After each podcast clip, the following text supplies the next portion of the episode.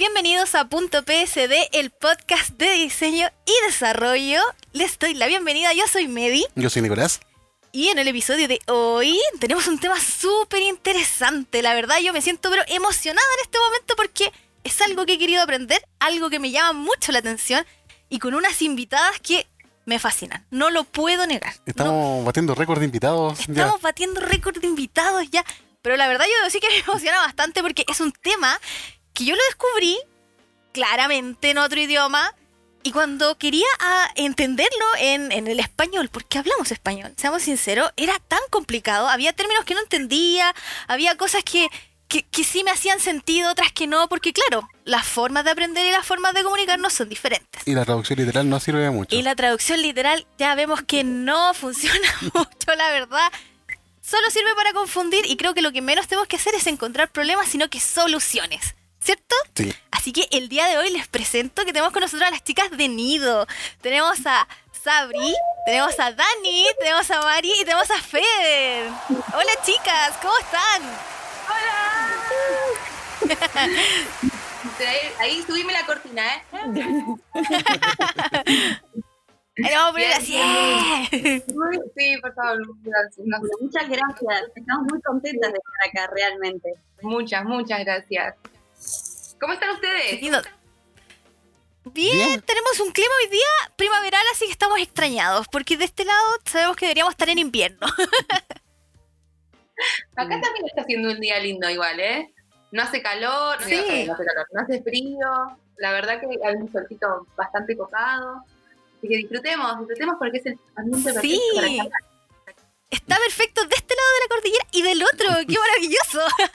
¿Ven? Están todos los astros alineados para que hoy día tengamos un gran episodio. Chicas, cuéntenos acerca de ustedes, de, de, este proyecto que es Nido y de cada una, por favor. Bueno, voy a tomar la palabra yo en este momento. Eh, somos cuatro acá y nada, estamos muy contentas de realmente poder eh, compartir todo lo que fuimos aprendiendo en el camino y bueno, ¿no? también generar oportunidades para seguir aprendiendo.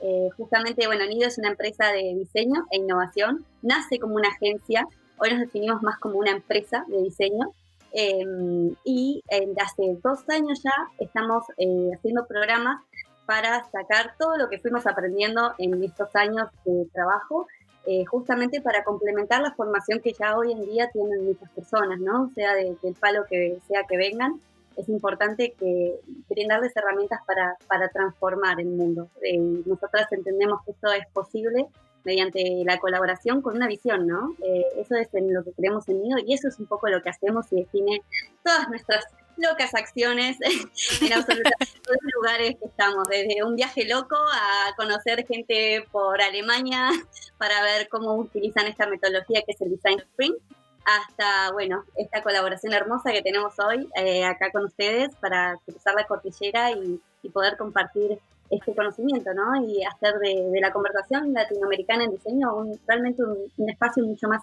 elevado. Así que, bueno, voy a presentar brevemente acá, eh, bueno, mi nombre es Fernanda, soy fundadora y directora de Nido, estamos con Sabri, quien es, eh, quien es nuestra estratega en diseño para la transformación. Estamos con Pau, que está ahí, a ver, ahí el micrófono. Hola. Bueno, Pau, eh, ella está a cargo de todo lo que es el diseño visual y, la verdad que trabaja como asociada en todo lo que es el contenido y el desarrollo de la comunidad. Y estamos con Dani, nuestra estratega de experiencia. Hola a todos. Este, acá para, para, colaborar y bueno, construir en este podcast una, una linda conversación. ¡Súper! Súper, súper, qué rico. Sí, debo aclarar que ahora vemos seis personas en total en este Estamos seis personas en el Así, virtualmente, pero somos seis. ha sido un récord. sí, y también un desafío técnico. Bastante. Hemos tenido un desafío técnico, pero nosotros somos buenos para enfrentar los desafíos. Aquí los diseñadores. Es parte de nuestro trabajo. Sí, parte de nuestro trabajo es enfrentar los desafíos. Es decir, yo me lo puedo. Oigan, chicas, para comenzar, me gustaría preguntarles primero lo primero, ¿qué es Design Sprint y de dónde y cómo nace, porque aquí debemos decir que tenemos a, nuestro incrédulo y yo creo que hay muchos desarrolladores que son incrédulos. Sí, Así que empecemos por eso. ¿Qué es el Design Sprint? Bueno, vamos a empezar por lo que no es, a ver si conseguimos ganar algunos corazones de desarrolladores. No es una solución mágica, no es una bala de plata. Eh, es un proceso que permite acelerar el aprendizaje para que cuando llegue a la etapa de construcción o una etapa donde empiezan a trabajar más con sprints de, de agile o agilidad, eh, puedan hacerlo de una manera mucho más asertiva, ¿no? Construir algo que tenga sentido y que haya sido validado previamente con el mercado o, bueno, usuarios. Em, el sprint, de, en realidad es el design sprint, que podríamos decir que es el sprint de diseño o el pique de diseño, eh, completamente en castellano. Em, es un proceso de cinco días originalmente, ¿no? que eh, intenta encuadrarse en una semana para construir, pasar desde lo que es una idea a un testeo, pasar por todas las etapas para lograr eh, así tangibilizarlas en un prototipo y aprender sobre ese prototipo, levantar feedback para validar justamente si esa idea tiene eh, sentido construirla más adelante, con dicho así como muy simple. Es un proceso que en realidad nace eh, con una persona que bueno, es muy conocida como referente del mismo, que es Jake Knapp, surge en Google allá en el 2010. En realidad lo que sucedía es que Jake tenía millones de reuniones, tenía reventado el calendario como nos pasa absolutamente todas No, me suena, me suena súper conocido. Ten- Tienes muchas meetings ahí desde, desde las 9 hasta las 7. no, y me risa, hay una, que yo soy desarrollador y esperan que en el tiempo de reuniones también tenga el mismo tiempo para poder hacer el desarrollo. Y un día estuve ocho horas de reunión y tuve una hora en la cual tenía que ponerme el día en mi desarrollo. Bueno, totalmente. Eh, bueno, eso pasa en todos lados y justamente es como, fue, fue la, la chispa que encendió, ¿no? Esta, esta necesidad de crear una solución. Es un poco lo que decía Mary, ¿no? Somos personas que resolvemos problemas y, y justamente lo hacemos a través del diseño, por eso es una herramienta tan poderosa, ¿no? Y, y- y- y es tan importante democratizarla de, de distintas maneras, ¿no? De hacerlo como esta, esta posibilidad de difundirlas a través de un podcast o quizás hacerlo como a través de artículos y bueno, un poco lo que hablábamos antes de, de hacerlo en el idioma de origen también es muy importante, en este caso el español. Bueno, volviendo un poco a la historia, eh, esta chispa que enciende la, la necesidad de crearlo es, bueno, tengo el calendario reventado, es un poco lo que le pasaba a él, eh, la verdad que estoy todo el día reuniéndome y al final del día no me queda mucho tiempo para hacer, pero sin embargo tengo que generar valor y bueno, ¿no? Esta, esta media rueda sin fin. Lo que termina sucediendo es que empieza a diseñar un proceso que en lo que se basa es, eh, bueno, un poco en las cosas que hacen en Basecamp, que es una compañía de, de diseño y bueno, tiene su propio producto para todo lo que es gestión de proyectos. Eh, también se basó en, en, bueno, trabajo hecho por IDEO, la compañía de diseño, y bueno, el equipo de producto de Google también. Y así empezó en el 2010 a generar eh, este proceso que hoy en día, 10 años después, eh, se conoce y está popularizado como Design Sprint, y de hecho ya existen muchas versiones del mismo. En el 2012 lo lleva Google Ventures, que es la unidad de, es la aceleradora de Google, y justamente es donde este proceso la pega como muchísimo, ¿no? Porque lo que sucede es que se encuentra un proceso que venía más del ambiente corporativo con un, un mercado de startups. Entonces genera algo muy bueno porque en una semana las startups podían de una manera muy barata validar algo antes de empezar a construir con sus equipos de desarrollo. Y eh, ahí es cuando Google, bueno, en su filosofía también de compartir, eh, empieza a publicar todos estos, eh, ¿no? How-tos, eh, por así decirlo. Ellos generan este kit que hoy está online, es el Design Sprint Kit. Y en el 2016, eh, Jake junto a otros colegas, entre ellos eh, Broden y eh, ay, agarró, John Teratsky, eh, se juntan para hacer un libro que se llama Sprint y es el que conocemos todas las personas que estamos un poco en este tema.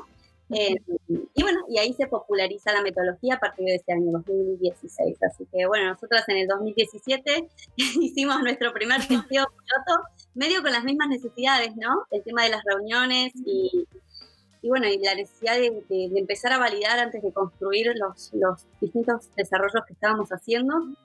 Y lo empezamos a implementar, notamos que funcionaba muy bien y ya en el 2019 lo empezamos a utilizar para generar bueno, estas formaciones y, y concientizar un poco acerca de esta herramienta que es tan poderosa para transformar las realidades de todas las personas que estamos en esta industria, ¿no? Sí, e- es, es complejo esto de las reuniones y tener que encontrar soluciones porque claro, te empieza a pillar el tiempo y, y tienes que tener un desarrollo un poco más o menos ya armado, un prototipo quizá, y, y tener que presentarse a los desarrolladores que después los desarrolladores nos miran con una cara de ¿por qué siguen los cambios? ¿Por qué siguen los cambios? Decídanse, por favor. no, pero yo creo que eso es un problema muy grande que mm, muchos desarrolladores, especialmente en generaciones anteriores, tienen muy marcado lo que es la cascada. Y en la cascada las cosas les llegaban resueltas a ellos y ellos tenían que hacer su parte y después entregarla. Y es difícil, inclusive para mí, en mi generación, tratar de inculcarle, decirle, todas las cosas están dispuestas a cambios. Todas las cosas se pueden hacer también de más de una forma. Por ejemplo, es como muy mm, eh, explosivo mentalmente cuando una persona que viene del mundo corporativo con Java, que es tan estructurado, así que existe solo una forma de hacer las cosas en Java, y tú le decís, oye, en JavaScript podía hacerlo de 20, 30 formas, como te sea más cómodo a ti. Existen estas normativas, estas convenciones, y ellos quedan como, wow, es demasiada libertad, por favor, no. Me gustan mis cosas estructuraditas, y ahí empiezan a aparecer horrores cuando empiezan a en cosas que son deberían ser iterables, te vas encontrando con que la gente construye bloques que es imposible después mejorar o arreglar sin destruirlo antes. Sí, pasa mucho y me ha pasado mucho que nos encontramos con cosas que están construidas como antes a todo esto de la agilidad y al final uno decide, ¿sabes qué? Esto hay que hacerlo de nuevo. No, o sea, no, no hay caso de poder hacer una integración, de poder arreglarlo porque en realidad arreglarlo significa ponerle más parche y nunca va a terminar siendo algo y va a tener una deuda técnica gigante y va a pasar eso de que necesito arreglar esto y esto. Es como cuando uno parcha una gotera, ya mejor cambia el techo porque no se puede seguir parchando la gotera. Sí, pasa mucho. Tengo una otra pregunta es, ¿cuáles son las etapas o cómo funciona la metodología? me gusta que diga en, voz de locutor. Bueno, eh, bueno denominar las etapas del design sprint en la siguiente manera. Eh, no, la, verdad es que difiere un montón, eh, o sea, perdón, tomé la palabra yo, si quiere alguien, otra persona hablar, lo puede hacer, pero me gustaría como tomar la palabra. Eh, porque la realidad es que nosotras tenemos nuestra propia adaptación ¿no? de, lo que es la metodología de base. como primeramente, como aclarar que esto de dividir en etapas como un proceso creativo o un proceso de trabajo el design sprint, perdón, es un, proceso creativo eh, que justamente está definido en etapas porque tiene un objetivo, en, digamos, tiene un objetivo con el cual determinado grupo de personas, lo cual llamamos equipo de sprint, no es un grupo, es un equipo, eh, tiene que llegar a un objetivo. Y ese objetivo está determinado, digamos, eh, por agentes que son como mucho más allá de lo que se está trabajando en ese momento. Entonces, dividir ese, ese, perdón, ese proceso eh, en etapas lo que nos ayuda es justamente a trabajar colaborativamente para encontrar eh, la mejor solución. Entonces, como eh, de alguna manera trayendo quizás cosas del, design thinking y de las metodologías, metodologías, ágiles, y por eso también como hay esta, ¿cómo se dice? como esta diferenciación entre sprint, ¿no? Como que también se trae eh, el vocablo sprint para determinar justamente este periodo de trabajo, eh, como trayendo cosas de otras, de otros lugares, es como un rejunte de un montón de cositas. Entonces, eh, digamos, hablando de empatizar, hablando de definir, hablando de idear, hablando de prototipar, lo que viene es el design sprint, es decir, che, bueno, todo esto que estamos denominando acá y que está bueno antes de arrancar y decir, che, voy a lanzar algo, voy a voy a concretar esta idea y poner un montón de recursos a invertir. Eh, lo voy a hacer esto en una semana y lo voy a definir, digamos, estos pasos en, eh, digamos, en cada uno de estos días, como para justamente poder tener una, digamos, un, resultado como mucho más eh, concreto y justamente validado, ¿no? Como eso es lo que tiene de interesante el design sprint. Como básicamente el design sprint original, como desde el de Google Ventures, tiene, eh, está dividido en seis etapas, que son definir, eh, perdón, entender, definir, sketchar, eh, decidir, prototipar y validar. Después Jake lo pasa como a los días, ¿no? hace mapeo, que es entender, sketch, decidir, prototipar y validar. Y después nosotras lo tomamos como, digamos, hicimos como todo este camino después de pasar por AJ Smart, que vos lo mencionabas antes, Medi, cuando nos apropiamos de la metodología 2.0 o 2.0, que es la que, digamos, pregonan los de Aging Smart, junto con la validación un poco de Jake, NAP, uno solo de los creadores, eh, las, digamos, hicimos este entendimiento de bajarlas en entender, idear, decidir y validar. Eh, porque es lo necesario justamente para, o lo que consideramos necesario, habiendo trabajado tantos, tantos años, ¿no? Como en esta, en esta fuerza que es el diseño, eh, como con clientes, entendiendo que hay otras áreas y que justamente la mejor manera de llegar a un punto es justamente colaborando y que no sea justamente, che, a mí me llegó esto, que es un poco lo que decía antes Nico, ¿no? Como a mí, a mí me, llegó esto y de repente hay un montón de cosas que ya están como precocidas eh, y no hubo una instancia de, previa de alineación, justamente el design sprint en cada una de estas etapas pone en crisis un montón de cosas eh, que tienen que ver eh, con todos los aspectos posibles ¿no? a conocer dentro de, de, un, de, un, proyecto. Entonces eso es lo que lo que viene un poco a proponer el design. No sé si alguna de las chicas quiere agregar algo, eh, pero me parece que, digamos, resume un poco eso, lo de las etapas, ¿no? El valor del design que justamente es alinear, eh, para que no pase esto de, bueno, uno va por un lado y otro va por el otro y se junta en caos. Sí, es buenísimo. Igual lo hemos hablado en otros episodios que todo este tipo de metodologías no son como escritas en piedra, que uno puede ir iterando dentro de las mismas metodologías, que que muchas veces piensan de que se le estudian de libro y tiene que ser así. Y lamentablemente, como que e-, ese tipo de pensamiento ya se contrapone un poco con la misma metodología que estás aplicando, porque tienes que tomar las necesidades y ver el problema y decir, ¿cómo esto me sirve a mí para poder solucionarlo? También la compatibilidad entre metodologías, porque aquí ocurre, no sé si acaso ocurre allá en Argentina, pero ocurre mucho, como lo hemos dicho en otro podcast, de que acá aparece la nueva metodología y todas las demás murieron todas las demás murieron. Sí, como que no existe otra metodología. No existe la otra metodología, tú llegas y decís, ya, pero es que para este momento nos puede servir, no sé, hacer Lean. Y dicen, no, aquí ya no usamos Lean. No tenemos a nadie que sepa Lean. Y es como, pero ¿qué, qué pasó? Así, o, o también la inmortal cascada. La cascada pareciera que mientras existan las corporaciones no va a morir. Sí, entonces igual es, eh, es entrete ver que ustedes también adoptaron y modificaron a sus necesidades este tipo de, sprint, de sprint design. Y que también yo creo que responde un poco al tipo de negocio que tenemos en Latinoamérica, que también los tiempos son siempre mucho más acotados que en otros lados.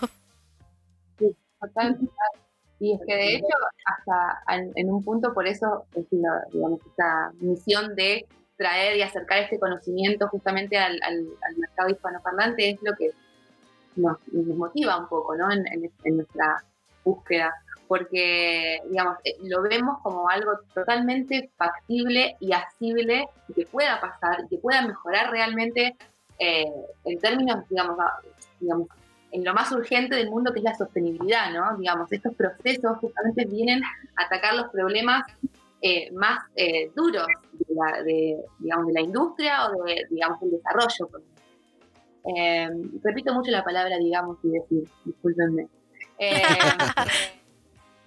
Eh, sí, y totalmente. Eh, la, adopción creo que es totalmente factible en tanto y en cuanto esté esa, esa, esa sed de conocer, ¿no? Esa sed de saber que las cosas se pueden hacer diferentes. Por eso también antes mencionaba la transformación, ¿no? Como, como drive para todo esto, para empuje, para ese empuje. Sí, nosotros el episodio anterior, disculpa, el episodio anterior hablamos acerca de la transformación digital, que también es como un cambio de mente. Total, es un cambio de mente. Ahí, pero no sé si quieres decir algo. ¿Quieres, quieres, aportar a todo esto? Eh, un poco lo que decían, ¿no? Esto de la cascada que está tan, tan como arraigada y tienen que ver con un, estilo de aprendizaje que ya viene de cómo aprendemos desde el jardín, básicamente, del colegio, eh, que es secuencial. Entonces es mucho más fácil eh, adquirir mecanismos y procesos que son, están mucho más integrados con algo que, aprendimos en primer lugar que eh, ir a buscar esta incomodidad que, es un poco, ¿no? Eh, todo este tipo de procesos que dicen, bueno, no, no, existe lo perfecto, descartar, el fin último es aprender, eh, no el entregable, ¿no? Incluso cómo, cómo se construye nuestra cabeza en una edad más temprana, en donde tenemos que tener una nota, ¿no? Y esa nota, ¿no? tener una escala y hay que pegarle a la escala lo más alto y ese es como el fin último. Y acá en realidad es, bueno, saber de entrada que la primera nota que vas a tener es la más baja porque tenés que aprender un montón justamente en el camino y tener esa, esa, esa validación, ese entendimiento y vas a aprender mucho más de, las veces que fracasás, entre comillas, fallas, eh, que de las veces que sale perfecto, ¿no? Es un poco esa, la, la mentalidad y un poco lo que viene a resolver el, el design sprint también y todas esas metodologías. Sí. Chicas, una consulta. Yo creo que nuestros escuchas también se están preguntando, ¿qué tipo de problemas podemos resolver con el Design Sprint? Porque suena súper así bonito todo, pero uno siempre se pregunta, ¿y qué hago con esto en realidad? ¿Cuál es el alcance? ¿Cuál es el alcance? Qué buena pregunta. A mí me gustaría igual eh, repreguntar, porque, este, digamos, el, sabemos ¿no? que como hay conocimiento de design del otro lado, y justo Medi nos contaste una anécdota, ¿no? En donde vos detectaste, eh, digamos, por qué había sido quizá posible hacer un design sprint y no se realizó. Em, así que que después nos cuentes un poco de eso porque sí. lo podés traer, no, sé, si, lo permite la, confidencialidad. Sí, no, sí, mira, sí. Eh, básicamente para contarle, yo le comentaba a las chicas que me pasó que cuando uno trabaja eh, en, en estas áreas tecnológicas, pasa que te asignan sprint para tener que resolver ciertos problemas.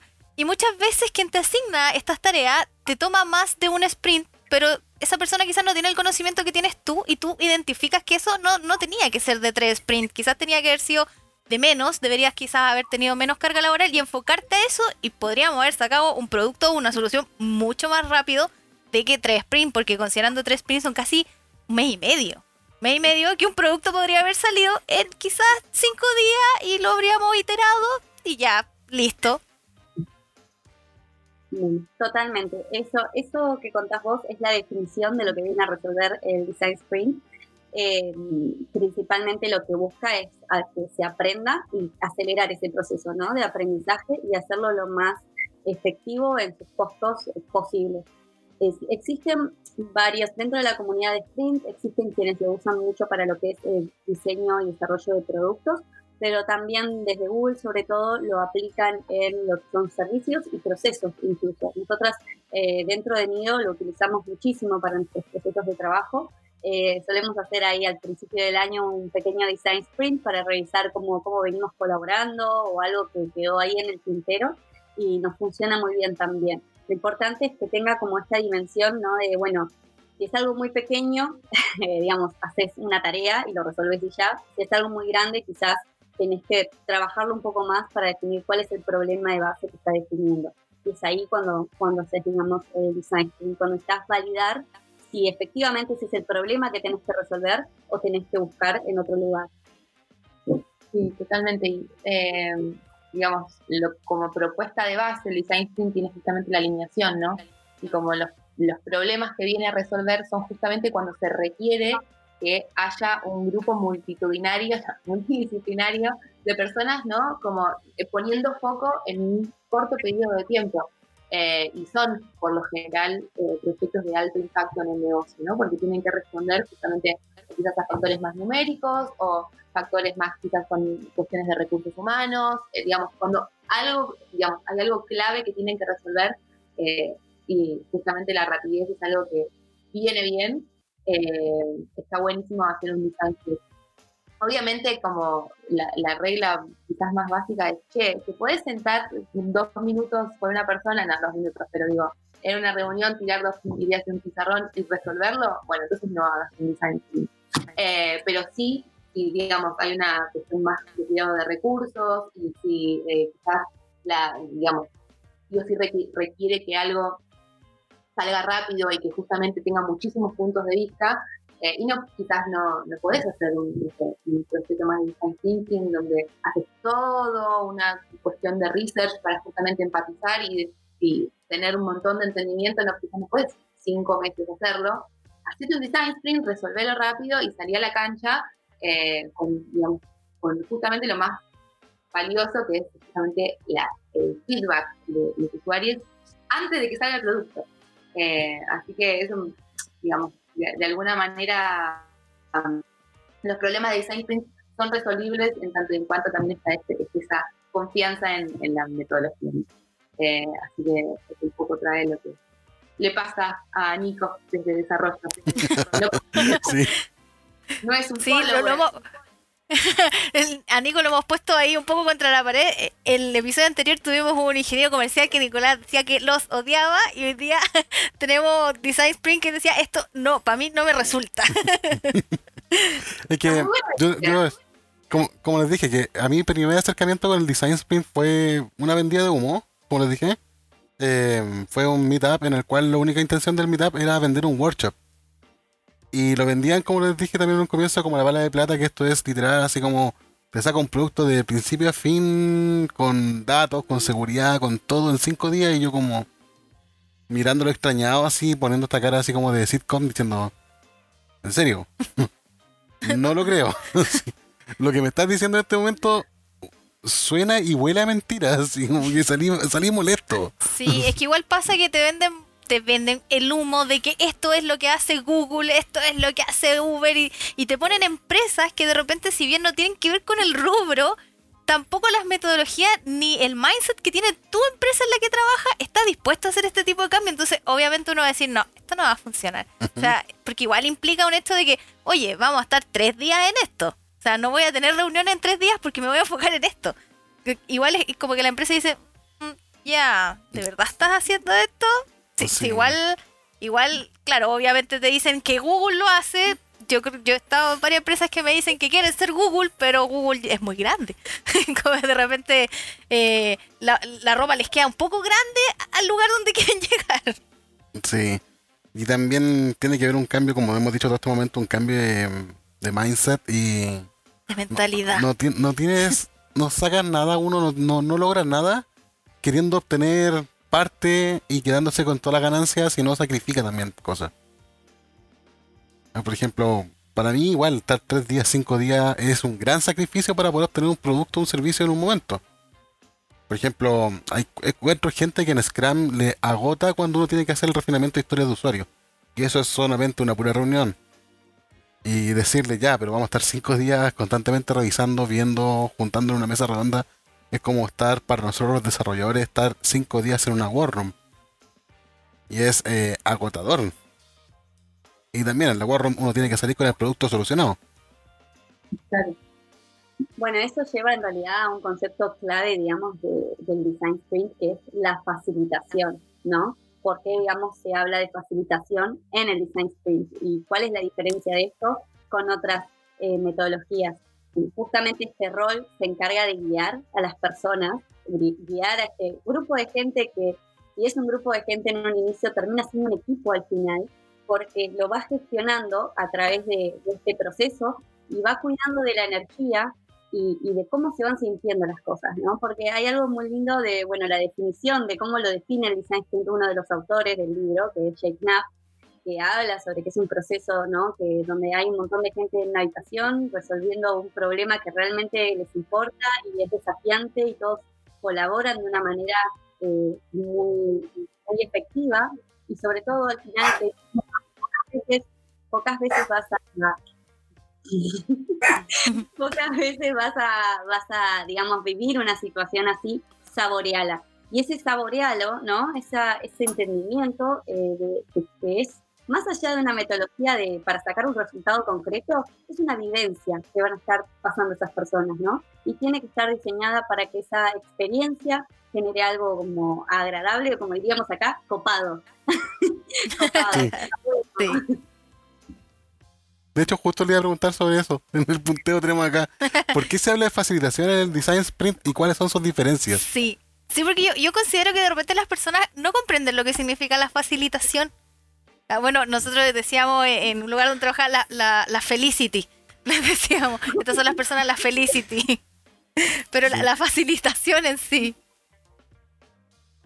Creo que igual eso un poco lo, respondió Fer con lo que mencionaba recién. Eh, en realidad como hay una cuestión de medio escenográfica o cuando uno arma un design ¿no? Y un poco quien, quien está eh, haciendo de producer de todo esto es el facilitador, ¿no?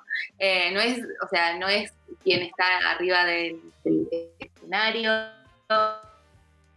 quien está eh, dirigiendo a los actores o quien está haciendo el vestuario, sino es quien está justamente haciendo que esto suceda, ¿no? Como eh, está tras bambalinas como encargándose de que todas las, piezas estén en su lugar y que quizás otra persona venga y meta el gol eh, y la idea, ah, ahí dice, eh, y mm, la idea justamente es que el rol del facilitador viene a ser como quien banca la parada, ¿no? Que banca que todo esto suceda en este periodo de tiempo y bajo estos eh, términos, ¿no? Como yo decía antes, es un proceso creativo, es un proceso creativo que es una receta justamente para lograr un objetivo en una semana. Eh, y el proceso creativo es algo totalmente subjetivo y pensemos que estamos hablando de personas que quizás vienen del palo del desarrollo, quizás del palo de ingeniería, quizás vienen algo de cuestiones más técnicas o quizás vienen de marketing puro eh, o de publicidad, más allá de, de diseñadores. Entonces, eh, poner todo ese tipo de mentes a trabajar en una semana en algo concreto puede llegar a ser muy desafiante. Entonces, eh, quien facilita, es, digamos, es el rol clave eh, justamente para hacer que las cosas sucedan. ¿no? Y como en el design se habla justamente de tangibilizar, que es una palabra que quiere decir de construir, ¿no? Como hacer real algo, como parte del proceso creativo, ¿no? La tangibilización de eso que vos estás pensando. Eh, y para construir también, digamos, hay, tiene que haber bases justamente que permitan que las personas confíen en lo que están haciendo. Entonces, eh, les facilitadores, o quien facilita, eh, tiene, tiene como esa, ese, ese cargo eh, dentro del design sprint. Y hay algo que dice Jane Knapp que es también muy lindo, que dice, como que los, eh, ¿cómo se llama? Los eh, facilitadores, que quien facilita no es el huevo, no es el aceite, no es el omelette, sino que es la sartén, ¿no? Como eso que soporta todo esto que sucede ahí arriba. Eh, así que, bueno, un poco, un poco eso. Sí, yo ahora tengo una duda, porque nosotros habíamos hablado de que, que la gente tiene esta percepción de que para hacer UX es como el upgrade del diseñador, pero para hacer design sprint o para ser facilitador necesitamos ser diseñadores o tener algún área de expertise en diseño, quizá en de usuario, no sé, psicología, de repente algo. Estaba muteada, perdón. eh, no, ciertamente, o sea, si bien uno necesita conocer la metodología, porque necesitas conocer el design sprint para poder saber, digamos, qué estás facilitando, eh, uno en sí está trabajando con las personas, digamos, o sea, uno está eh, manejando la energía, manejando cómo se van, van dando las interacciones entre la gente. Entonces, si bien uno necesita ciertas habilidades blandas, obviamente, para poder, no sé, comunicar claramente, ver también como, bueno, no sé, se da una, situación, una situación entre las personas, bueno, cómo lo podemos resolver, eh, pero no es algo que uno lo puede leer en algún lugar y es como, ah, sí, facilito eh, con este curso, tipo, ya tengo todo listo, o no hay una guía específica, porque nada, uno tiene que estar eh, preparado en cierto punto como para poder resolver muchas cosas que van sucediendo en el momento. Entonces, si bien sí por ahí te sirve eh, tener ciertos conocimientos, o sea, todo lo que ya sepas te va a servir porque ya te, ya te da más herramientas. Eh, quizás si sos diseñador, por ahí ya al momento de, no sé, del bocetado y demás, puedes darle, ayudar al, al resto de la gente a no sé, perder el miedo de, equivocarse sobre tal cosa o decir, bueno, ay, no, no, no sé, no me gusta dibujar, bueno, no importa, puedes hacer otra cosa, como que todo este conocimiento que ya tengas te va a ayudar pero no es que específicamente necesitas como tener una preparación eh, muy puntual, o sea, cualquier persona puede facilitar, uno puede facilitar cualquier cosa eh, realmente, ya sea como una, una charla, un design sprint o no sé, una juntada con amigos, por así decirlo. Eh, entonces, si bien sí está bueno que uno tenga conocimiento sobre el design sprint, no es que hay como una guía específica de, bueno, para ser facilitador tienes que completar como estos recursos y ya está. Realmente uno se puede estar capacitando mucho eh, con cualquier cosa, mismo eh, hay capacitaciones obviamente, pero nada, es mucho más en cuanto a lo que es la, curiosidad y el, hecho de animarse a, probar y a intentar hacerlo y nada, con esas experiencias que uno va ganando, creo que ahí va eh, como ganando más, eh, en cierto punto, confianza y herramientas también para saber cómo solucionar todas esas, situaciones que se pueden llegar a dar dentro de un design. Sí, la verdad es que pasan, como les decía, mucho que eh, piensan que para hacer, por ejemplo, de experiencia de usuario, tiene que ser diseñador o diseñador gráfico. Y, uno con el tiempo se va dando cuenta, incluso, no sé, siguiendo de repente en YouTube, ve gente que no, que no, que no es del área de diseño como tal, pero sí tenía como nociones y, se fue a, esto y, no sé, son, son secos, o sea, como que se les da. Pero yo creo que eh, igual es un poco lo bonito de, de nuestras carreras modernas, por así decirlo, que no necesariamente tenemos que venir del mismo, del background, como dicen los gringos, no tenemos que tener como la misma expertise como de base para poder llegar a, solucionar un problema. Cierto. De hecho, en desarrollo pasa ahora que muchos desarrolladores tienen otro background. De hecho, está muy popular la gente que estudió letras y ahora se dedica a ser desarrollador. Lo cual es como un pensamiento de que ingeniería debería pasar a ser desarrollador, un con pensamiento lógico matemático debería ser desarrollador. Pero yo pienso que igual es mucho más refrescante una persona que tiene letra y tiene más factor humano el para poder llegar a, encontrar soluciones. Totalmente. Bueno, mismo pasa con el diseño y cualquier realidad donde como que vemos que todos como que vamos pegando la vuelta, ¿no? Y nos vamos uniendo en el otro polo. Eh, y eso está buenísimo porque cuando, mientras más eh, interdisciplinario, como lo que decíamos antes, el trabajo es, o el resultado, o la solución, o lo que estamos pensando, eh, mucho más factible de, que eso, factible es acceso, a decir. Eh, eh, mucho más factible es que sea un éxito, ¿no? entonces está buenísimo que justamente se piense como en una cuestión mucho más holística, mucho más, no importa el background, como decían antes, ¿no? Como no importa de dónde vengas, no importa el palo que vengas, puedes venir de cualquier lado, ciencia de la computación, eh, psicología, comunicación, historia. Hay muchos eh, sociólogos que están en UX, por ejemplo, em, gente que viene del palo del periodismo también, o realmente hay, digamos, como mucha, mucho, mucho background, eso, me gusta la palabra background, pero bueno, mucho contexto previo. Eh, así que nada, está, está bueno eso de, de, entender que no es un solo el camino, ¿no? Que podemos venir de cualquier palo y está todo bien. Eh, Ahora tengo una pregunta. Por ejemplo, si una persona introvertida, que usualmente ocurre con la gente de desarrollo o también los mismos diseñadores, ¿qué tips nos podrían dar para ser mejores facilitadores? Hola. Eh, para mí, primero y principal, eh, la energía como tratar de mantenerla como siempre, como bien arriba. Eh, cuando estamos facilitando, nosotros nos encontramos como manejando un equipo de trabajo eh, que tienen distintas energías, que ahora que estamos trabajando desde remoto, también pasa de que les deben pasar distintas cosas y que están en distintas situaciones y distintos contextos. Entonces, desde la facilitación eh, debemos como intentar elevar esta vara de energía y como mantenernos en las distintas etapas que tenemos lo más arriba posible. Em, después, eh, creo que em, en cuanto a lo que es como eh, ser introvertido, también creo que ayuda mucho eh, tener una preparación. creo que eso resulta fundamental como para ganar confianza y, ser organizado y tener definidos los roles y las herramientas que vamos a usar. creo que nos ayuda a aliviar ciertas cargas, entonces como a ganar cierta confianza en, otros aspectos, creo que es algo que recontra resuma.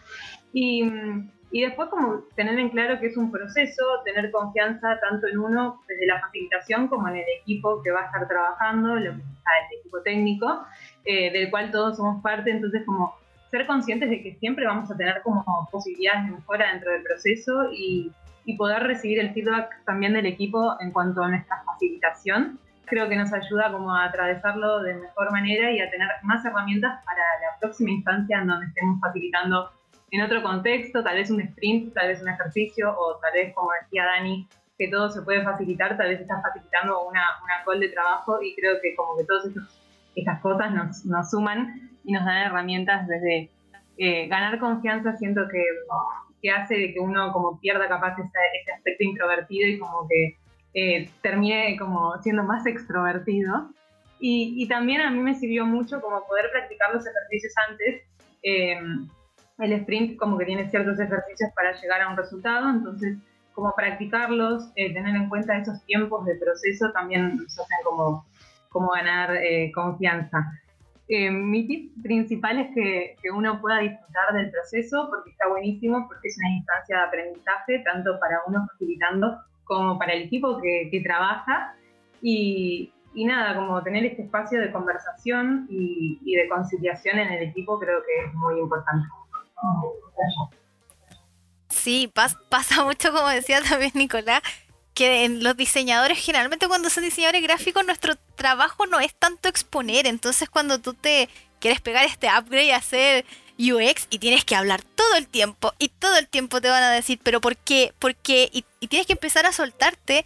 Claramente después cuando tienes que, por ejemplo, hacer un sprint y tienes que tú liderar todo este proceso para que resulte, de repente, por ejemplo, yo en mi caso, de verdad, era una persona súper introvertida y para mí era como ya aquí está el diseño listo y ahora me he tenido que enfrentar con un montón de situaciones en las cuales yo tengo que mentalizarme y decir, hay que hacerlo. Si no lo hago yo, no lo va a hacer nadie. Sí. Ya, hay que dejar de lado esa, esa persona introvertida. Yo, yo usualmente antes de, de, reuniones así voy y me lavo la cara y digo, yo puedo, yo puedo. sí, a mí me pasó que en una situación, un, unos compañeros de trabajo hablaban mucho acerca de la experiencia la experiencia y claro, el, la palabra experiencia de repente se manosea un poco, como dice uno, y empieza a, empieza a perder el concepto real de la experiencia. Entonces yo tuve que un poco como hacer una charla y claro, a desarrolladores que de repente no te, ni siquiera te participan cuando tú dices ya, eh, ¿alguien quiere opinar? Y no opina nadie. Y entonces tú ahí como que de verdad tienes que liderar, realmente decir, ya, entonces tú, quiero que me des tú la opinión. Y es una cosa que se va dando y uno va comprendiendo de a poco que eh, no, no es que que el miedo se va a perder, sino que tienes que aprender a controlarlo. Porque el miedo siempre va a estar. Es como salir al escenario. Siempre vas a tener miedo de salir al escenario, pero tienes que, como dices tú, lavarte la carita y decir, yo puedo, yo puedo, yo puedo. Sí, es, sí ahora... Bueno, ¿Mm? ser como, ¿vieron eh, cuando los Sims practican carisma en el espejo? sí, eh. Bueno, yo... No, no. Yo, yo, soy una fan de los Sims, así que totalmente. Sí. Campo minado ahí. Totalmente. Practican carisma. Sí. Carisma. Oye, ese tip se lo, lo vamos a robar. Cada vez cuando tienes que practicar carisma como los Sims. Sí, sí, sí. No le Sí, oye, eso, eso es su- eso es súper bueno, como acercar eh, conceptos a, a algo que es tan como impersonal. Yo recuerdo que cuando he tenido que hacer charla, yo debo ser la loca de Star Wars porque todo lo asimilo a Star Wars. De hecho, para mí los UX somos como lo, lo de la Orden Jedi, que hacemos cosas que la gente no entiende, pero movemos cosas y funcionan, ¿cachai? Entonces, como para darle un entendimiento a algo que es tan como, como intangible, yo les digo, mira, sabes que nosotros somos como los Jedi. Tenemos la fuerza, la movemos, hacemos cosas y resulta. y convencemos a la gente, ¿cachai? Excelente. Sí. Esta definición eh, me, la, me la robo. O sea, siempre ahí con la autoridad En- correspondiente. entregada. entregada. Yo de verdad digo que somos como los Jedi porque de repente, ya, pero ¿qué es, qué es el UX y cómo, cómo lo explicáis? Y es tan complicado de repente para una persona que no entiende, pero Star Wars yo creo que es un poco transversal, como que de alguna forma hemos escuchado de la fuerza y que mueven cosas y que tienen poderes y como que ahí la gente, ah, ya, como que va asimilando un poco. Ya, sí. Te, te- te entiendo. Eh, Hemos creado ya casi dos términos acá. Uno, asociar las cosas, asociar diseño y UX a Star Wars y la famosa cascada ágil. La cascada ágil. Sí. Eh, Yo creo, yo creo que, debo decir, no me voy a casar, pero en, en Chile existen puras cascadas ágiles. Yo Sí. todavía no he visto un, un agile como corresponde. No, no, Que es como que llega hasta un nivel, cascada, y después se transforma en, agile. Y después vuelve a ser y cascada. después vuelve a ser cascada. Como que va por niveles. Pero Sí. igual es la intención, chicos. Sí, pues. Sí, pues sí, No, no nos Es- es lo que importa. eso. No, no. tiene que ser todo agile. el enfoque, el enfoque y las ganas de justamente transformar. O sea, es- eso es tener el, el- el- el drive. O sea, si no tenés como esa fuego interno que te quema y sabes que lo puedes hacer las cosas diferentes, eh, es, es medio difícil que, uno se pueda comprometer, ¿no? Justamente con una, con una misión. Aquí yo le voy a robar la pregunta que tocaba a mí y la voy a decir yo. ¿cuál es el aporte del design sprint al área del desarrollo? Mira, eso te lo voy a preguntar yo a vos. Claro.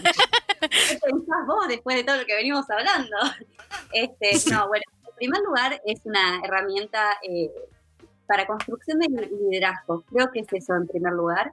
Creo que es mucho más sencillo entender que es algo que podemos aprender a facilitar y lo podemos hacer desde las cosas más pequeñas, como, no sé, entablar una conversación eh, con alguien de diseño para justamente hacer las cosas más fáciles, eh, que lo podemos ir aprendiendo y, y, realmente termina siendo un sinónimo, ¿no? Facilitar, liderar, es, es casi, digamos, que lo mismo, simplemente con distintos enfoques.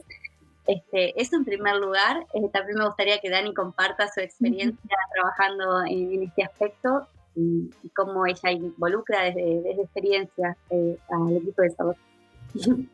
Sí, o sea, más que nada por también lo que estaba mencionando antes, el equipo de desarrollo suele sufrir mucho todo esto de los cambios y las iteraciones que tipo no tienen fin y lo que tiene es que al, en el Design Sprint uno trabaja con equipos eh, multidisciplinarios, entonces los desarrolladores también forman parte del equipo del Design Sprint, entonces hay muchas problemas o quizás estas ideas locas que uno tiene como diseñador que dice, sí, pon esto que vuela acá y hace luces y qué sé yo, y nada, pero hay cosas que después no tienen valor.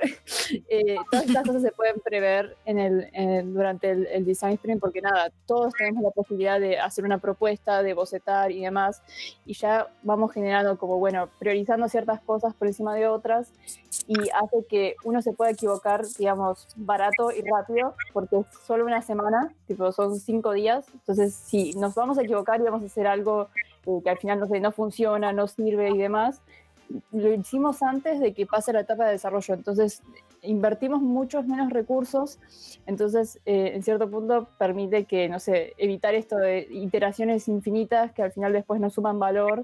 Y nada, como que ya lo, lo probamos, okay, lo validamos, los usuarios dicen que sí, que esto refunciona, qué sé yo, bueno, ya está. Ahora sí pasamos al desarrollo y ahí hacemos como toda una, un, una buena bajada y seguimos, eh, no sé, iterando sobre eso, pero ya estamos como con una base mucho más eh, fuerte. Y entonces en ese, en ese punto ayuda muchísimo para también evitar todo esto, este sinfín de iteraciones que por ahí no sirven para nada y que después ya también uno invierte cada vez más, eh, más recursos, ya sea energía, tiempo, y después por ahí un día lo lanzan y no funciona, y a la gente tipo no lo recibe bien, y es como, ¿qué hicimos todo este tiempo? Entonces, nada, en ese sentido ayuda mucho a, a reducir ese tipo de procesos que se hacen tan largos y tan engorrosos para todos. Eh, está muy bueno que sea como rápido y bueno, no funciona, bueno, bye, hacemos otra cosa nueva y seguimos trabajando sobre eso eh, debo decir que a mí me ha pasado que mmm, también he sido líder de equipo, aparte como soy Scrum Master, he tenido equipos de desarrollo y lo que más me ha costado ha sido tratar de darle la visión del cliente cuando uno hace el desarrollo, cuando por ejemplo ya te llega un proyecto ya semi armado, porque nunca llega completo cuando tienes cosas en agilidad. Y muchas veces los desarrolladores todavía tienen esa mentalidad de que nosotros somos una fábrica, vamos, pa, hacemos y nos vamos. Lo que usualmente esto eh, hacía yo en mi equipo, incluía a la gente de desarrollo dentro de las reuniones, de, dentro de las reuniones con el cliente. Decía ya, pregunten, pregunten, no hay pregunta tonta, sí. O también esa um, retiliencia que tienen muchos para cuando tú llegas y un cliente te decía, oye, ¿puede haber tal cambio? Y yo tengo un caso que es como un caso clínico que tenía uno de los desarrolladores de mi equipo que tendía a responder todo con no. Y en la reunión estaba de pie con los brazos cruzados, siempre. Y te decíamos, oye, es que necesitamos hacer una modificación en tal módulo. Y él decía, no. Así, ya, pero no qué, no se puede, no quieres, ¿qué, qué es lo que pasa? Yo tenía que. Me costó como cuatro reuniones llegar y decirle, no le digas al cliente que no inmediatamente. Si no puedes, primero dile, voy a revisarlo, vamos a verlo, antes de llegar y darle la, el portazo. Pero pruébalo, dije. Pruébalo, inténtalo. Y va un poco la metodología, yo creo que con el sprint de que pruébalo barato en vez de llegar y decirle que no o decirle que sí a alguien, comprometerte con un desarrollo y después llegar a la fecha límite y no tenerlo. O tenerlo mal. O darse cuenta que sí se podía hacer. Cosas que las tres son caros cuando ya pasó el tiempo. En cambio, si lo haces en una prueba corta, lo puedes solucionar. Cinco días, bastante en desarrollo bastante puede, puede lograrse en cinco días, en medio, en medio sprint para un, para un desarrollador. Y también no solamente la metodología entera per se, tipo la semana de trabajo, sino mismo los propios ejercicios dentro del design. Eh, es una metodología súper modular y de hecho es lo que permite que haya que sea tan orgánica dentro de la unidad, 20.000 millones de sprint. Eh, entonces, lo que justamente trae la metodología es que vos te puedas apropiar de no, todo, no solamente el entero, sino de cada una de esas partes y permitas desbloquear pequeñas cosas dentro de este proceso justamente de, entendimiento y definición, justamente para cagarla y cagarla rápido, perdón, no sé si se puede como pip, pip, pip, pip. Eh, cagarla rápido porque realmente es lo que te permite el design como, que acá, acá eso está mal, bueno, listo, entonces nos movemos a, a la próxima buena cosa, ¿se entiende? Que generalmente no pasa porque lo que el Design Sprint trae es alineación y trae redescubrimiento de cosas que en, el alma de las personas eh, estaban muy guardadas. Realmente es, una experiencia en sí, digamos, per se, más allá del resultado que se, que se genera. O sea, es, es muy lindo ver a personas que no tienen nada que ver entre sí, no tienen nada que ver sus áreas de trabajo entre sí, usualmente llegar a conclusiones muy parecidas y estar súper alineados tomando eh, digamos, conciencia de cada una de esas decisiones. Es realmente lindo ver como facilitador y también participar de un design team como, como hacedor, por así decirlo.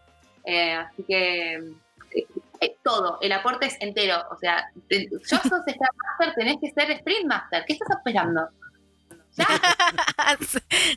sí, de hecho deberíamos nosotros de, bueno, estamos en proceso todavía de ir agregando más skill dentro de las cosas que tenemos y también decidiendo cuál camino tomar, porque acá como ustedes hicieron una bajada de lo que es Design Sprint para trabajarlo allá en Argentina, nosotros también tenemos una metodología que es sumamente diferente. Por ejemplo, eh, yo he trabajado con gente argentina aquí en Chile y mm, ellos mismos se han encontrado con dificultades de que la, filosofía empresarial aquí en Chile es completamente distinta.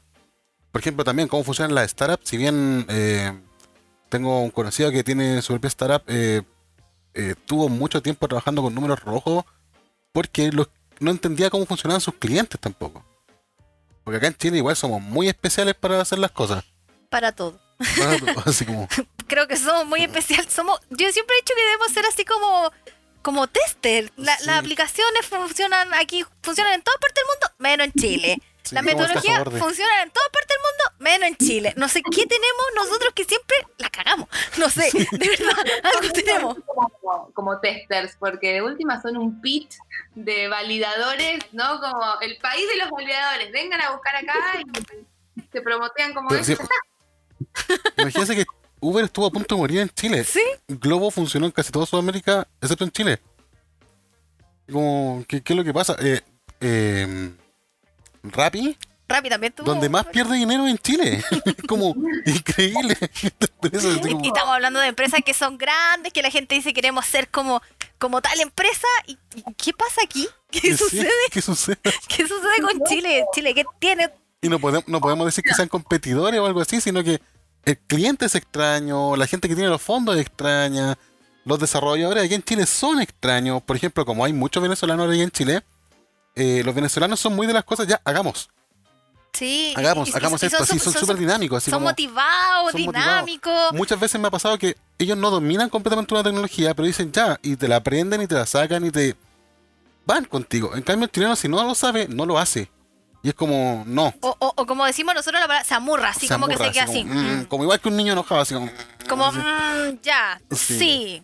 Voy a intentarlo, quizás. No, no sé, como que como que ni siquiera, ni siquiera podemos, sí, ni siquiera podemos decir que se pueden endulzar las cosas acá.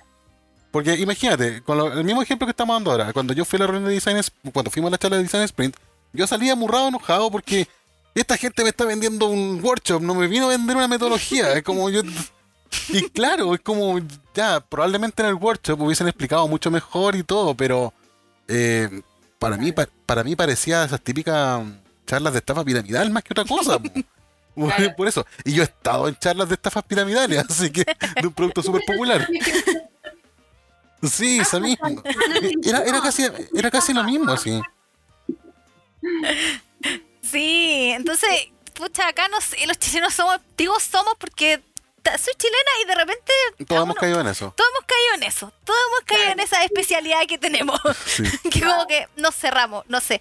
Pero yo creo que igual va un poco de la mano con la pregunta que quiero hacer, que es cómo le perdemos un poco el miedo, cómo disminuimos la barrera a equivocarse. Porque si hay algo que si el chileno le da mucha vergüenza, que yo he notado que, por ejemplo, en Argentina creo que no les da vergüenza el equivocarse y ya no importa si no seguimos, pero al chileno sí le da mucha vergüenza equivocarse y le da mucha vergüenza el admitir que cometió un error. Acá también pasa. Lo que pasa es que... Pero no sé. Estamos más acostumbrados a, vivir en un error, entonces creo que de alguna manera... es constante el error acá. Sí, pero también pasa. No, acá estamos Acá estaba en periodo de negaciones con los errores. Eh, sí, es, que acá eso pasa acá como que se niegan. Es como te lo voy a negar hasta que me tengas contra la espada contra la pared. Claro.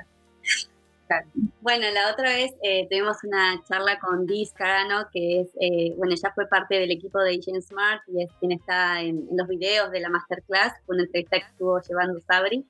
Em, y una de las cosas con las que ella cierra, ¿no? Es decir, bueno, ¿cuál es el, preguntan cuál es el peor error que cometiste o algo así, haciendo un desastre. Y yo como que lo pensó y dijo, bueno, la verdad que creo que el peor error que podés cometer es no querer cometer errores. O sea, entonces eso es como lo primero, ¿no?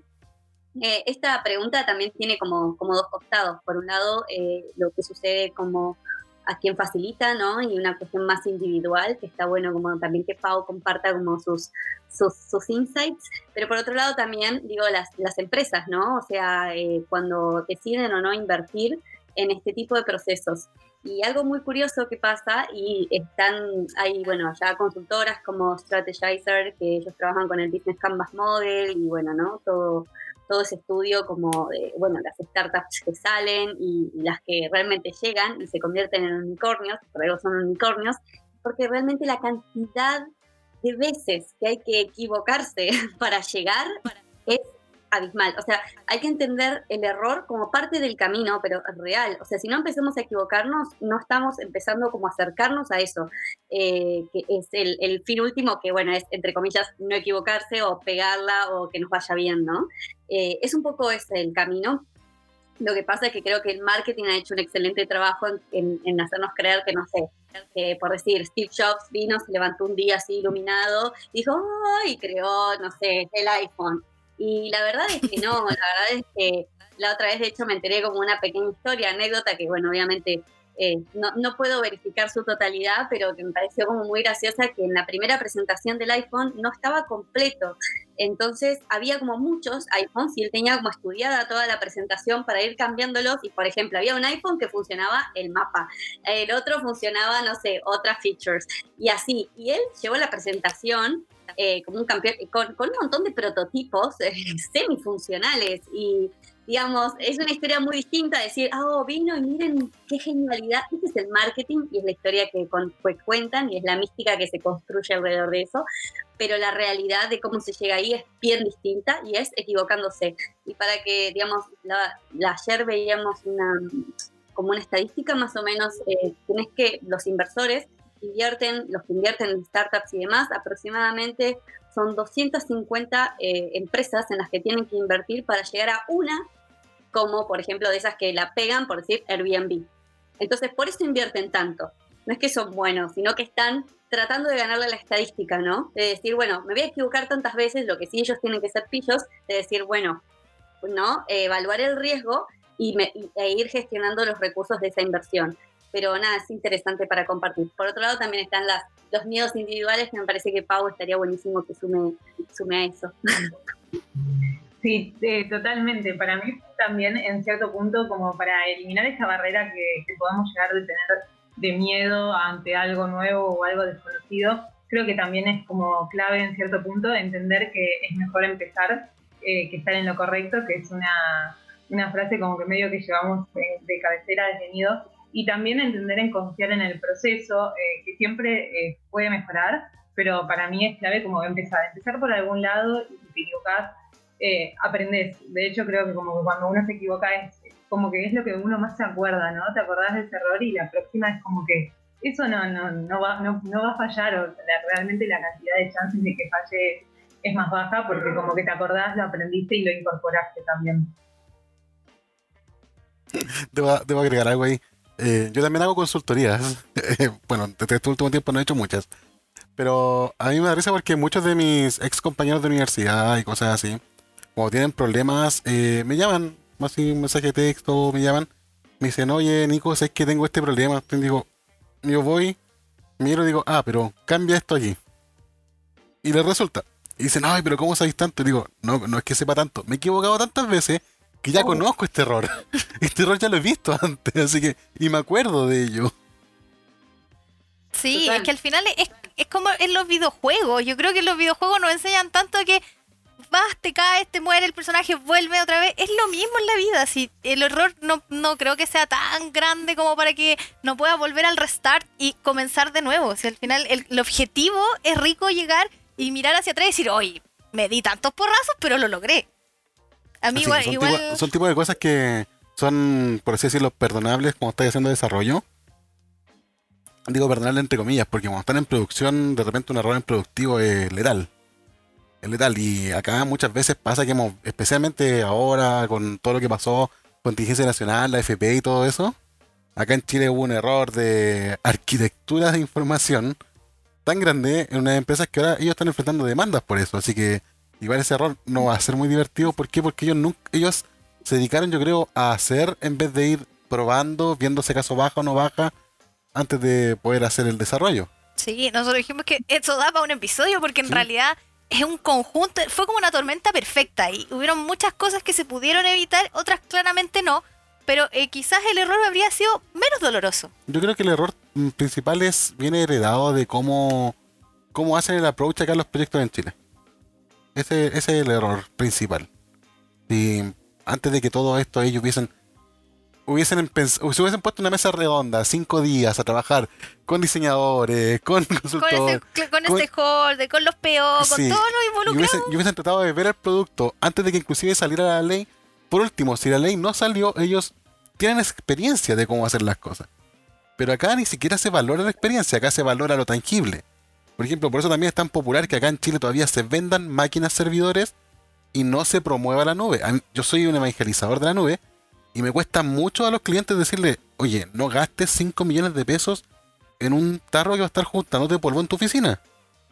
De hecho, a una, a una corporación yo llegué y les dije, ¿saben ustedes? Esto les va a salir 9 mil dólares. Y ellos dijeron, oh, pero es que 9 mil dólares mensuales es muy caro. Le dije, no, esto es al año. El cálculo que estoy haciendo a ustedes es al año. 9 mil dólares mensuales para ustedes no es nada. 9 mil dólares anuales para ustedes no es nada. Y de Claro. hecho, ellos implementaron ahora una metodología cloud para, para eso. Y de hecho, están ahora, su fábrica la movieron casi toda a cloud y han ido bajando máquinas por lo mismo. Porque una máquina, un servidor, no te sale menos de 5 mil dólares mensuales. Y eso incluye Claro. mantención, sin incluir las piezas, el costo eléctrico, costo de internet. Exacto. El Claro. costo físico, el, el, el- el real gasto, ¿no? Como energético. Sí, pero le gusta mucho eso a la gente de mm, Lo lo tangible. tangible, el tener en el momento las cosas. Y yo creo que también eso puede servir mucho para introducir en lo que es el design sprint, porque le puedes decir, puedes tener una respuesta tangible en cinco días de la dificultad. Yo creo Sí, que eso puede en servir. vez de tres sprints que duran un mes y medio. y que probablemente nos equivoquemos. Que probablemente nos equivoquemos y después el desarrollador me diga, pero ¿por qué me cambiaste esto? El lunes sabés cómo vuelve, ¿no? Al- al- El lunes, el lunes les voy a decir, tienen que escuchar este episodio. Va a llegar toda inmaculada el lunes así, oh, Tienen que escuchar este episodio, por favor. sí. Sí, es que igual uno entiende los costos y claro, pues después a uno se empieza como a acostumbrar a esto de que ya son tres sprints, no sé qué, bla, bla, bla, y de repente aparecen situaciones en las cuales te dicen, necesitamos esto ahora, y tú, pero es que ahora, ahora es como, es como difícil, así como que no sé cómo manejarte esto si me había dado tanta, tanta holgu- holgura de tiempo y ahora lo querés ahora. No, no sé. ¿Cachai? Pero claramente con, con este tipo de metodología igual hay, hay que hacer como un- un- una introducción primero a las personas porque también obviamente van a ser reacias a creer de que esto va a funcionar, ¿cachai? Pero sí. Ahí es todo el cambio de mindset o el, el cambio de enfoque. eh, digamos, son estas conversaciones las que, las que cambian el mundo. Por eso abrazamos estos momentos en los cuales podemos hablar transcordillera o transcharco con otras personas, o, o para arriba, para abajo, lo que sea. Es es necesario que estén estas conversaciones, porque son estas conversaciones las que cambian justamente eh, el, el enfoque y cambian el mindset y cambian lo tangible también digamos, el futuro del trabajo que se habla o de acá 50 años, cómo vamos a estar todos ser robotizados o lo que sea, eh, es súper es súper eh, necesario empezar a pensar ahora el futuro, porque si no ese futuro no existe, entonces agarremos, ¿no? Como las riendas más de estas conversaciones. Eh, así que el próximo capítulo volvemos a aparecer. sí, hoy hay un montón de cosas que, podríamos hablar, pero pero sí, e, e, estas son las instancias, eh, por lo menos el, core de nuestro podcast, más que nosotros decir, oye, somos como seco en esto, porque yo siempre he dicho que yo seca en nada soy. Yo todo el tiempo estoy aprendiendo y me encanta aprender, pero compartir esto para otras personas, porque igual de repente uno se encuentra con mucha información y le cuesta procesarla, sobre todo cuando estáis como en esa, en esa rueda entre que trabajáis, y escucháis, miráis, leí, de repente no sabéis qué estáis haciendo. Y estas instancias son súper ricas porque a nosotros nos pueden poner, no sé, mientras hacen el almuerzo, nos pueden poner mientras están trabajando. Mucha gente mientras va al trabajo no escucha. Mientras va al trabajo, como que eso, eso es lo rico de los podcasts, escuchar y estar ahí, de repente identificarse con con nosotros así, con cada uno, que somos unos personajes. De repente somos todos unos personajes. Nicolás, que pasó de ser súper introvertido y enojón porque era desarrollador. De hecho, antes, antes, yo tengo que decir, mi jefe, tengo, un jefe que ahí lo tengo en mi corazón. Él decía, las habilidades blandas te van a llegar a muchas partes. Y llegué y dije, no, mentira.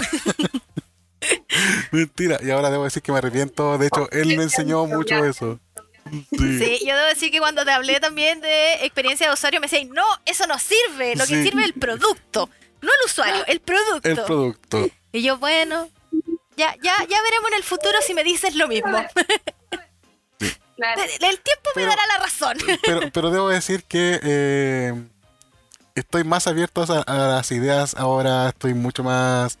Eh, también a la crítica, porque antes no tampoco me gustaba mucho eso. Era, era muy como desarrollador antiguo. Antes me decían, oye, pero tu código está feo. Yo, para mí eso es la pelea con cuchillos ya. es como eh, uno ya, ya va, va, cambiando ya ese tipo de mindset también. Y uno va abrazando el error, porque eso también, como hemos dicho, ya es como. Antes uno le daba pánico equivocarse, le daba pánico tener algo mal hecho. Pero. O pánico el decir, no sé. No sé. Lo voy a buscar. Porque muchas veces pasa que es como que uno siente la responsabilidad de que te contrataron para ser experto en todo. Y es como, ya, pero las cosas cambian y quizás lo que yo sabía hoy, mañana no es lo mismo. Sí. Sí, totalmente. Yo, al menos ya no tengo más que agregar. ¿Se, ¿Se, ven haciendo un design sprint dentro de poco, chicos? Sí, sí, vamos a llegar a evangelizar. Vamos a llegar a evangelizar a nuestros trabajos. Deberíamos, esto, esto, en vez de esto podría haber sido un correo, vamos a decir esto podría haber sido un design sprint. Esto podría haber sido un sprint. ¿Cierto? Hay, chicas, hay poleras ahí que diga esto podría haber sido un design sprint. De, hecho, deberíamos hacer eso. una, una publicidad, sí, como, oh, ¿qué está pasando acá? Y parece, esto podría haber sido un design sprint. Y con un sí, exactamente. Sí, deberíamos hacer algo así. Sí, yo creo que ya convencimos a Nicolás de que Design Sprint funciona. Sí, de hecho, he, salido más convencido estos últimos capítulos del podcast. Así, de uno. Sí, de hecho, eh, es que estaba todo este rato mientras estamos pensando en los proyectos actuales en los que estoy y viendo cómo podemos poner tanto Design Sprint en cada uno de los ejemplos que tengo. Lamentablemente no voy a comentarlo por confidencialidad, pero hay muchas instancias donde se pudo haber resuelto muchos problemas que tenemos con Esto podría haber sido un design Esto sprint. podría haber sido un design sprint. Hay este muchas instancias. de este programa, chicos. digo. Sí. Sí. sí. Este va a ser el tema del capítulo. esto podría haber sido un design sprint. Cuando ya, uno yo creo que cuando ya comprende todo esto, se da cuenta solito y dice, esto no daba para tanto. Así como... Sí, como la queja del mail ahora. Como la queja del mail cuando tenía esas reuniones interminables y tú decís, ¿esto podría haber sido un mail? Esto podría haber sido un design sprint. No, ya que está la costumbre de hacer reuniones de reuniones. ¿Cómo, cómo? Acá está la costumbre de hacer reuniones de, reuniones. Una ah, reunión que sirve para planear reuniones. Bueno, acá también en las corporaciones son así. O sea, eh, hay, digamos, hay pequeñas instancias, en, quizás en las generaciones más nuevas o en las que tienen como este empuje más de innovación, eh, pero si no es todo como la, parafernalia, tipo la, la, burocracia alrededor de la burocracia y de la burocracia y de la burocracia, ¿no? Como que todo es papeleo, papeleo, papeleo, papeleo, o discusión, discusión, discusión, y al final no llegaste a ningún lado. No hiciste nada, fuiste a discutir más porque tenía ganas. Y bueno, los seres humanos igual, digo, también está bueno como eh, yo me acuerdo que eh, cuando fuimos a Nueva York con Fer, yo fui a una charla que estaba eh, uno de los desarrolladores de Spotify, eh, o no, era de Spotify, sí, era de Spotify. No, perdón, era de Google, perdón, y por eso hice esta pregunta. Eh, y que decía, yo le, pregunté por qué, usted, usted, ustedes están en Google, che, ustedes hacen design sprint todo el tiempo, era jefe de producto de, eh, en ese momento, Google Search. Y el chabón decía, haremos design sprints, no sé, cada tanto, pero también está buena esa instancia de pasión en la charla, ¿no? Porque eh, si no, no se descubren nuevas cosas, como que él, decía eso, ¿no? Como que está bueno tener esta instancia de, de, destape, ¿no? Como, o, de, o, de, liberar tensión, porque decía, digamos, las cosas más copadas no se, no se descubren con un design sprint, ¿no? Eh, te sorprenderías de las cosas que se descubren en un design sprint. Eh, hay, cosas que salen en un design sprint que no podrían salir de, ninguna otra manera. Eh, pero bueno, no, siempre como esto, esto es lo de, tampoco tanto es tanta estructura, ¿no? Sino, por eso digo, romper el design sprint es lo mejor que les va a pasar y sobre todo al, área, al área de desarrollo de, esta, de esta sociedad que ustedes llevan. Eh, le, va a servir justamente desestructurar un poco eh, el design sprint como para apropiarse de los Buenísimo. Sí. Sí, yo creo que ya, ya, ya hemos conversado harto, ya convencimos a Nicolás de que el design sprint es, lo que tiene que adoptar en su vida. Sí, voy a llegar a evangelizarlo ya. ¿Cierto? Cierto, vamos a tener aquí al primer desarrollador con, con título de, de Scrum Master y Design Sprint y facilitador. Sí. bueno, chicas, les damos las gracias por haber eh, participado con nosotros en esta charla. Estuvo muy interesante, muy entretenida. Creo que aprendimos todos. Yo creo que nuestros escuchas también se van a ir con todas las ganas de seguir aprendiendo. Si bien encontramos contenido en inglés un montón, tienen que seguir a las chicas de Nido en Instagram porque ellas comparten un montón de información, tienen charlas, tienen lives, así que ahí tienen que apuntarse y seguirlas en Instagram y en todas sus redes. Y por supuesto también nos tienen que seguir a nosotros en Instagram, en Twitter. Nos pueden buscar como punto PSD, PSD con PSD. Porque de repente nos preguntan si es escrito o son las siglas. Son las siglas. Así que punto PSD en Instagram, en Facebook, en, en, LinkedIn. en LinkedIn, que todos dicen LinkedIn y es el LinkedIn. Eh, y bueno, nos, nos encontraremos en el próximo episodio. Ah, y por supuesto tenemos que los saludos. Los saludos a todos los que nos escuchan que siempre nos sorprenden, que vienen de países que no teníamos idea y nos encantaría visitar. gente, que no, gente que no habla ni siquiera español gente escucha. que ni siquiera habla español nos escucha, así que nos sentimos muy contentos que que nos inviten a Escocia, por ejemplo. podríamos ir de vacaciones ya, podríamos ir a Japón. Sí. Aunque ya fuimos, pero no, hemos ido al norte. ¿eh? Sí, pues nos tienen que invitar. y hacemos episodios desde allá. Más que cordilla, continentes, cruzando todo. bueno, nos despedimos en esta ocasión y les agradecemos escuchar este impecable y pero espectacular episodio de Design Spring en punto PSD, el podcast de diseño y desarrollo.